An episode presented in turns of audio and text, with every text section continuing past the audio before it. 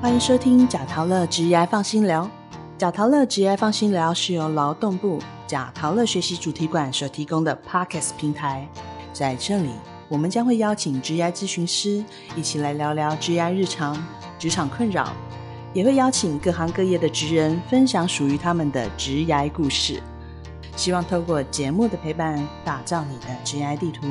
让我们成为你的职业 GPS。如果您对我们的主题以及内容有兴趣，我们的节目在 Apple Podcast、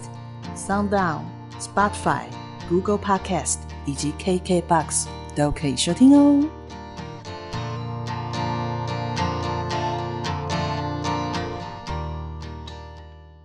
Hello，大家好，我是主持人费。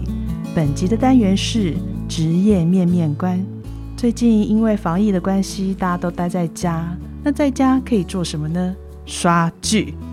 而有一档刚结束第一季的热播台剧《火神的眼泪》，这阵子更是热门话题。那我们今天也特别邀请到打火英雄来到我们的节目中，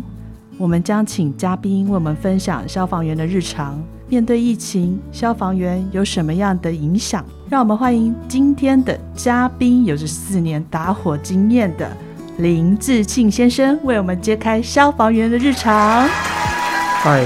假桃乐直牙放金鸟的听众朋友们，大家好，我是万能打杂工林志庆。嗨，志庆你好。哎，说到万能打杂工，我也曾经有这个名号，可是今天遇到你，我只能甘拜下风。那这边也很欢迎幽默的志庆哦。我想要请问你，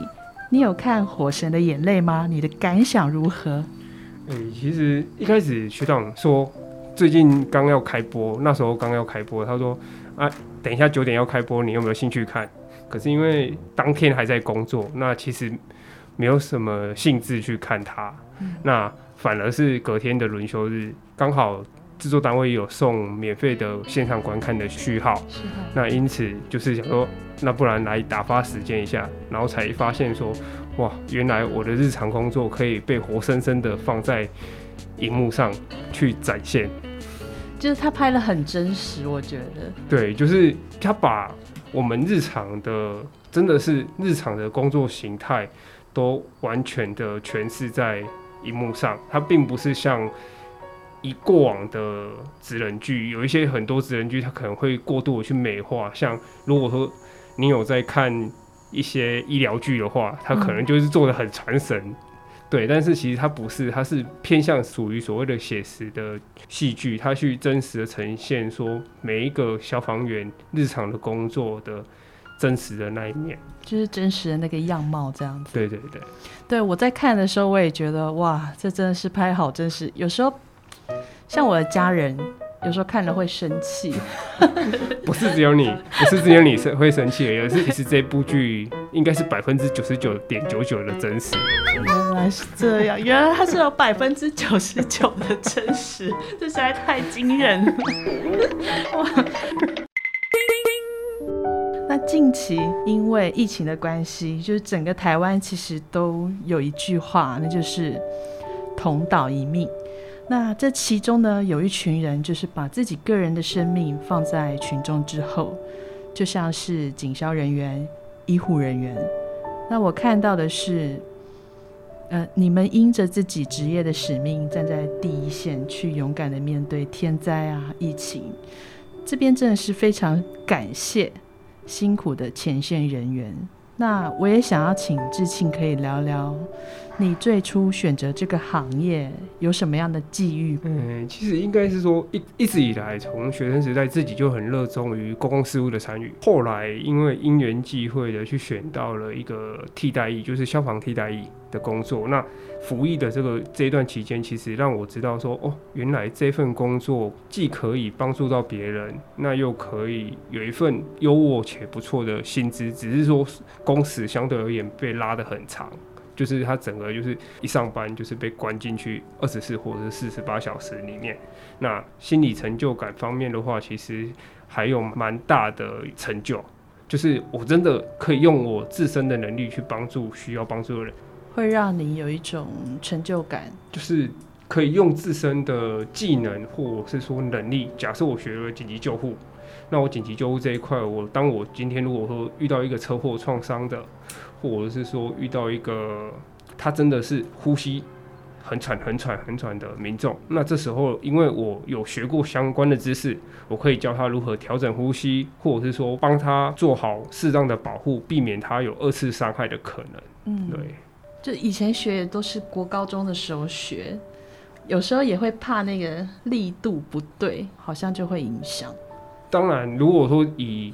以 CPR 来说，那这时候其实就已经不用去思考说力度对不对的问题，对对，因为他已经没有心跳、没有呼吸了。那这时候如果说你去你去 care 说他的肋骨会不会断掉，这一件事情已经不重要了。重要的是能不能让他的心脏恢复自主循力这件事情，反而是更重要的事情，就是两者权衡之下去取其轻的部分。明白明白。那你可以跟我们聊聊你的第一次的执勤经验吗？嗯，或是让你印象深刻的？因为其实以目前来说，消防员的工作在日常当中百分之八十左右的勤务是紧急救护。其实在我当一男的时候，专业知识没有那么厉害。嗯那那时候看到一个妇人，她刚生产完，然后现场她表示她呼吸很喘很喘，她可以坐着跟你讲说我呼吸很喘。那那时候我们也当下也赶快给她氧气，就是给最高流量的氧气。但是瞬间在上车的那一瞬间，她突然倒地了。如果假设在那时候我的技术可以知道说，原来他刚刚可能是濒死性呼吸，到院前他没有他停止呼吸跟心跳的患者，没有呼吸没有心跳，我们俗称为欧卡的患者。那如果说假设可以在那当下做紧急的急救处置的话，其实也许那个刚出生的小婴儿可以不用那么快没有妈妈。明白。现在全台升了三级的警戒，在疫情下，消防员的工作状况是怎么样呢？像现在这样的话，诶、其实以目前，因为目前的双北阶段是所谓的，真的是必须把每一个叫救护车的患者都要变成是疑似疑似 COVID-19 的病例。嗯那这时候我们就必须要穿着更完整的防护装备，去保护我们自己的安全。那以目前台北市来说，我们分为两种防护装备，第一种叫做标准防护，那标准防护它是必须要有穿防水隔离衣，那一般的帽套、N95 口罩还有面罩。那另外的一套是所谓的西级防护衣，那它是我们俗称的是叫做兔兔装，它是把哦全身都包起来，那个也是我们的标准配备，以及目前的第一线的医护人员，他们只要一上班都必须要穿那一整套。嗯，对，那这一套的目的是专门接送可能确诊的患者，或者是说疑似的病例。那一般的救护，我们就必须穿所谓的标准防护装备。嗯哼，我才意识到，救护车都是消防员在执勤吗？他不是医院的工作人员。呃，以目前的双北来说，嗯，都是消防员在做救护的工作。哇，医院端他们只会做医院端的医疗工作，几乎以目前疫情这么严峻之下，其实他们不会出来做所谓的协勤，因为其实我们连救护志工、凤凰志工也不行不让他们做协勤的动作，因为怕到时候如果说真的不小心染疫了，嗯，那这时候要如何去补偿他们？对，原来如此，哦，你们真是哇，辛苦辛苦了，也感谢你们，真的是。应该的。好，因为像你刚刚也有讲到，就是一旦开始执勤的时候，你就是一整天的，嗯所以我也常常听到朋友有在讲说，如果是任职消防员的话，它其实就是意味着没有个人的时间。那我也想要请问你，这是真的吗？然后消防员他平常多半会做什么？是不是可以跟我们聊聊，就是你身为消防员的一天是怎么开始的，又怎么结束的？嗯，关于第一个问题，就是说关于有没有个人时间，其实当如果你是一个好的时间管理者，那这时候其实你可以抓出很多空档的时间，只是这些时间会相当的零碎，因为你除了本来的日常工作以外，就是值班跟外出的工作，那你还有本来的宣导跟检查勤务，还有一些日常的公差勤务以外，不是每一个小时都在打火。嗯，那所以说你会有很多零碎的时间可以去应用。那以目前北市来说，我们一天的开始是从早上八点，早上八点之前要到分队，那到隔天早上八点才可以离开分队。二十四小时。对，这是北市。那很多县市因为目前疫情的关系，其实很多县市也开始在做跟北市同样的时间流程。因为本来他们是请二休一，那请二休一，它可能就会有三班制。对，那因为疫情目前的分流政策来说，他们会分成一样，跟我们一样都是分 A、B 班而已，只是说可能是请二休二或或者是请一休一这样子。嗯，那一天的日常就是值班、备勤、出救护，那或者是说有打火勤务，就是整个分队全面都出去这样子。全部出动。对对哇，那所以消防员的时间就是应该是轮班制，对吗？对，好，那就是如果说像我会趁着休息的空档去做自己想做的事情，例如体能训练，或者是说技能训练等等之类的。嗯关于体能训练，就是接下来这个话题，因为呢，从二零一六年开始，东正教的猛男阅历，然后他已经在台呢，就是刮起了一阵旋风。台湾也有推出消防员的阅历，然后我们翻开阅历都会觉得哇，真是太帅了，然后大家身材都非常精壮。这边想要问志庆，消防员平常的运动强度到底有多强？然后他多半要训练一个什么样的项目？消防员在训练项目中和一般民众的健身会有什么不一样吗？嗯，其实因为近年来开始推广所谓的重量训练，那这时候其实把它带入消防领域工作，其实还蛮符合消防队的需求。假设他一场火，它最短可能以一般来说住宅火警，它三十分钟就可以打完了。我必须背一支气瓶，高强度的负荷工作，大概就是所谓二十五到四十分钟左右。那如果假设我今天我的自己的体能没办法撑过这一支气瓶的时间，那这时候其实会让自己陷入危险之中。尤其你必须要背着一只空气瓶，然后可能要去救人，或者是拉水线进去做火灾抢救。那你要去观察火势，那以及去把一般民众脱离危险之中。那你不，你根本不知道说那一个人到底多重。那这时候你必须要去做所谓的强化自己的腿部肌力，或者是说强化自己的臂力。那这个目的，一来是为了保护自己，二来是有余力可以去救一般人。像是一支气瓶的话，它大概有多重的重量？呃，以目前以我们那时候在训练中心来说，一支气瓶就是一整组的杯架，大概七公斤还八公斤，它是钢瓶。可是我们现在复合瓶比较好了，复合瓶会比较轻，大概三到五公斤。一次是背一支吗？对，一一只加上你身上的就是整套的消防衣，然后还有你要期待的破坏器材或者是水线。如果不含水的重量，大概。初步大概估二十公斤左右，哇，然后要大概四十分钟左右的一个时间在里面。对，哦，真的是很重哎，我我应该背五分钟就不行了吧？所以就是要做蛮多的重量的训练。对，那其实另外我们定期每半年都会做一次空气消耗测试，就是我背着一只气瓶去做高强度的测试。那自己去观察，说平均我一只气瓶可以吸多久？除了吸多久之外，另外我最后我出来，我离开那个工作场域的时候，我的气瓶残压量还剩多少？对啊，如果说是一个容易紧张的人，它的空气可能我觉得就会消耗的蛮快的。嗯，当然，因为当你越紧张，你的心跳会越快，那这时候你的。换气的速率会越越快，所以说，身为一个消防员，他是必须要去尝试着去训练这件事情。说，我要如何尝试着调整自己的呼吸，那避免自己不要在最短的时间内把这一支气瓶消耗完。当然，如果说你可以尽可能在高强度的工作环境之下，越安全的把那一只气瓶吸完的话，花更长的时间把它吸完的话，那当然是最好的方式。你要自己去抓自己的平均值，确保你在每一次的火场里面的生存可以最安全的离开。好的，谢谢志庆的分享。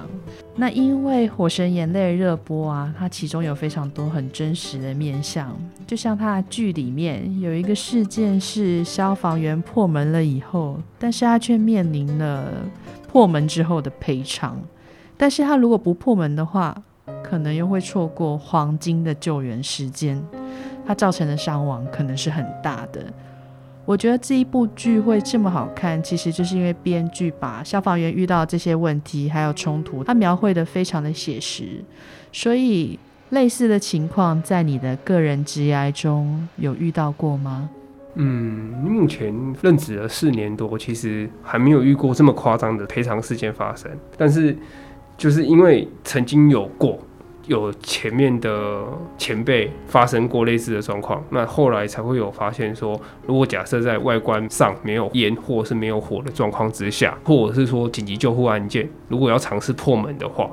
就是必须要有第一个要警察，第二个要里长，第三个要有屋主，或者是说可以证明说这间房子的所有权者，那加上我们消防员，这时候这三方都同意之后，我们才可以做破坏的动作。嗯，对，这样也是一个自保。对，因为近年来开始会有很多很详细的规范流程，其实它是为了降低第一线消防员去承担许多莫须有的责任。嗯，对，因为其实有些时候第一线消防员他面对的是不确定性跟人命的安全性问题，那并没有办法很详细的去规范说每一个细节都可以怎么做。他每一次事件不一样，每一个事件它都是所谓的独立事件。那我可以做的事情就是，尽可能的在一个大框架之下去保护每一次的执勤上的安全，以及降低第一线消防员的责任。好，那像是这样子的情况，如果发生的时候，有没有什么样的法规它是可以保障消防员的？嗯，关于说，假设我今天消防员如果破错门了，嗯，那到底？上面的能不能帮我承担这个责任？对对对，我想要知道这个。其实以目前来说，没有，没有法规可以保护。对，因为他连我大家所知道的所谓的国家赔偿法，嗯，他其实没有办法去做到这一块。那到最后，如果说假设今天不应该发生的意外发生了，要么你就是去跟对方走走法院，嗯，因为他一定会提民事的赔偿嘛，那你就必须要跟他耗的。耗时间去走法院，那去开庭，那有可能到最后可能你会无罪，就或者是说你不用赔偿，但是这一段时间经历的时间跟金钱，其实会让很多第一线的消防员他宁愿花钱消灾。类似的情况，它其实比较常发生在出车祸。消防员在执勤的过程当中出了车祸，那出车祸可大可小，很多简单的小擦撞。其实百分之八九十甚至百分之九十九的消防员，大部分都会自己掏钱了事。那除非是很严重的，例如前三年有一个刚下来单位的学长，他不小心出了车祸，那他有做到所谓的道路优先险的行驶，而且并且有在过路口的时候减速慢行，但是还是跟一台高速行驶的摩托车擦撞，那对方意外死亡。但是，就算我做到就是开车的消防员行驶的道路优先权的原则以外，我并且我在路口有减速慢行，我还是得去经历一整年的诉讼。这而且这诉讼可能不是一年就可以结束的。对，最后虽然说无罪了，在心里面承受的心理压力很大。嗯，对。那一直以来，我们上面的长官都会跟我们说，行经路口减速慢行，车子慢慢开。但是有些时候，你因为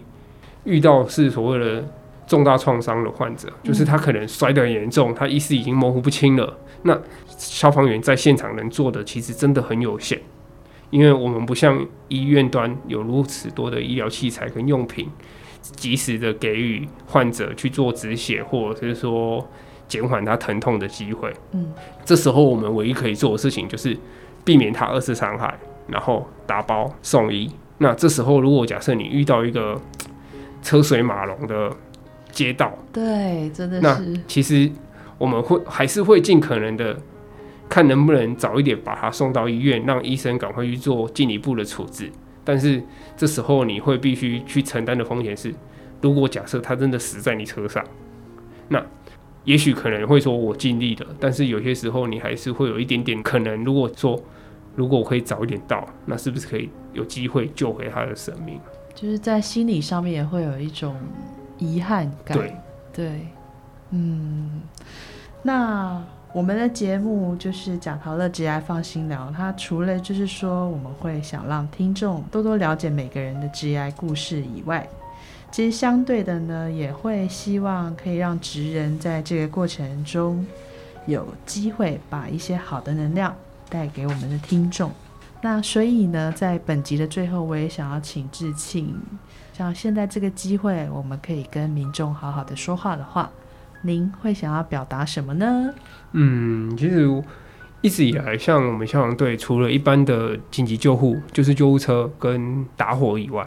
我们其实要去做所谓的预防火灾的工作。那在预防火灾上面，我们都必须要挨家挨户的去做宣导，就去做简单的家里的电线宣导啊，说电线有没有老旧啊，有没有破损啊，以及家里没有装过助警器啊。在当消防员在做拜访宣导，或者是说在公共场所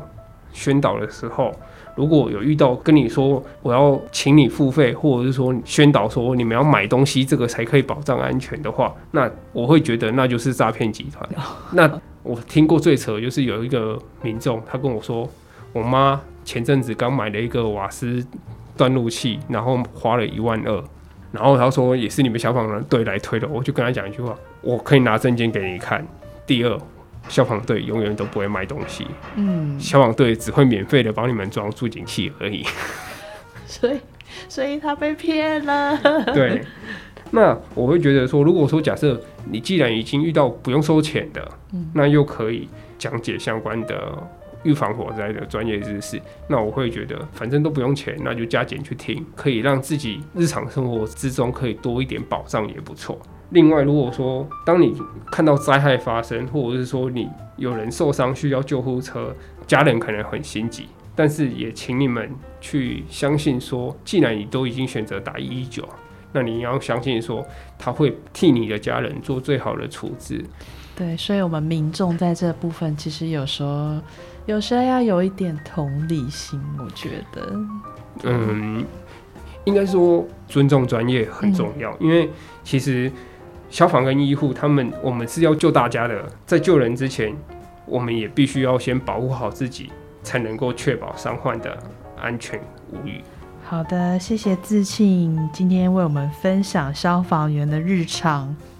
然后也请大家哦，在任何的情况下呢，就是保持冷静，不慌乱。紧急情况下的状况跟情绪是会很多的，很焦虑是很正常的事。可是，在这种时候，我们就是更需要去相信那一些会来帮助你的人，因为只有在很信任的状态下，呃，同理才会出来，所有的工作才会更顺畅的进行。在节目的这边，也请大家一起为我们的社会呢制造信任这个力量。希望今天的节目可以为追剧的你，然后对消防员这个职业感到好奇的你，或有志投入这样一个充满使命感的职业的你，提供一个参考方向。特别谢谢林志庆先生跟我们分享火神的日常。那请火神志气与我们的听众说声再见。大家拜拜。